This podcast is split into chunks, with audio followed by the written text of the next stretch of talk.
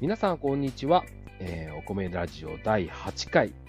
かなり久々の収録になっておりますが、覚えていただいてたでしょうか？米流通評論家の常本博です。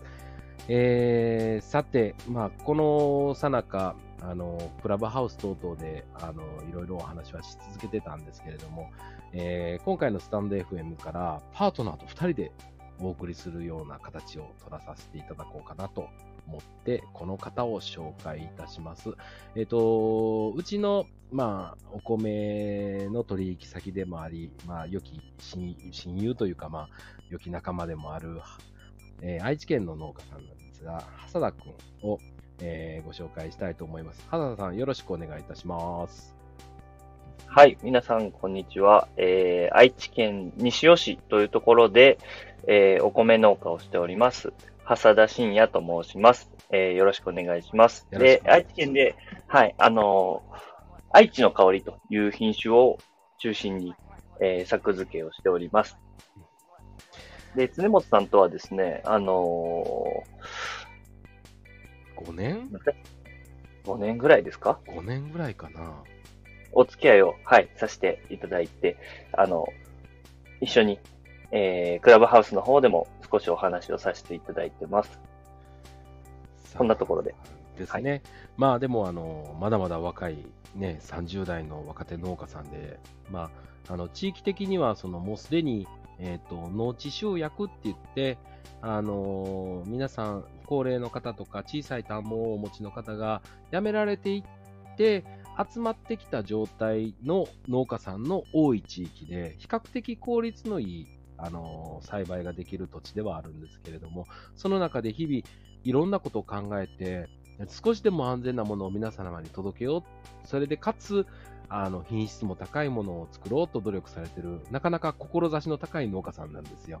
だから皆さんもよかったら、あの、hasada さんへの質問をお待ちしております。さあ、今回ですけど、まあ、テーマ発表しましょうか。はい。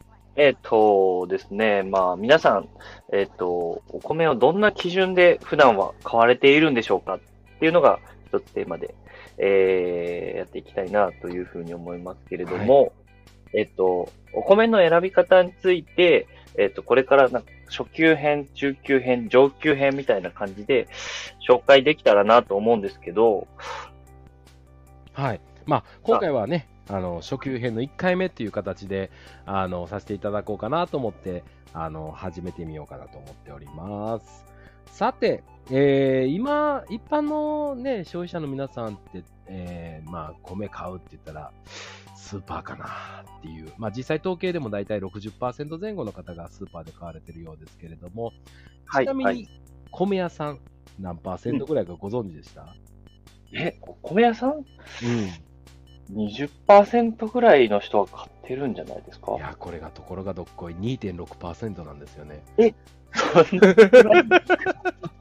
悲しい現実なんですけれども、あの、米をやってて、まあ、その辺がね、あの、悲しいのではあるんですけれども、あの、だから、例えば、そのスーパーに行って、このお米どうなのって店員さんに聞いても、まあ、まず店員さんではわかんないよねっていうのが、お米っていう食品になります。で、まあ、今回ね、まあ、とりあえず初級編ですので、まあ、一番わかりやすいところから行こうかなと思ってます。はいはいで、さあお米選び、んどういうところから、そうですよね。やっぱりね、見た目とかね、精米時期とかっていうのがやっぱり一番簡単な見分け方なのかなって思うんですけど、確かに、あの、やっぱり見てわかりますもんね。見た目っていうのはそうですし。すごい重要なんですよね、意外とね。うんあの、やっぱりね、あの、お米って半透明の白濁、まあまあ白い色をしてて、で、たまに真っ白いお米が入ってたりとか、粒の形が割れてたりとか、いろんなお米あると思うんですけれども、なるべく、えー半透明のお米で、大きさの揃ったお米であることは、まず第一条件になります。で、えっと、精米時期なんですが、これ、えっとね、去年からかな、えっと、精米時期っていう表記が変わってて、えっと、例えば今やったら1月の、えー下旬か、えーの精米ですよっていうような形になってしまうんですけど、で、えっと、まあ、それでなるべく近いところのものを買う方が比較的新鮮ではないかっていうふうに、はい、思います。うんえーうん。で、あとね、それだけでって、やっぱり思わはる方もいらっしゃると思うので、そう、例えば、その、まあ、どうしてもね、スーパーといえば安売りのね、お米があったと。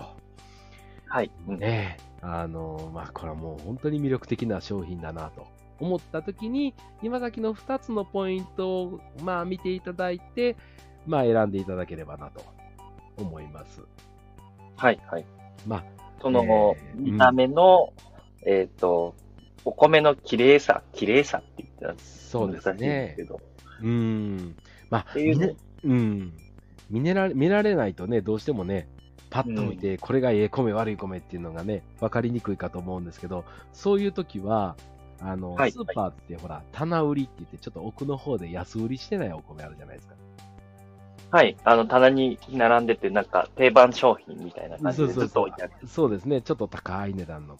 あれの見た目を参考にされたら、多分、あの、ちょっとお高めのやつを見ていただいて、あの、綺麗に揃ってるなっていうのはこういうことかっていうのを、あの、見ていただければなと。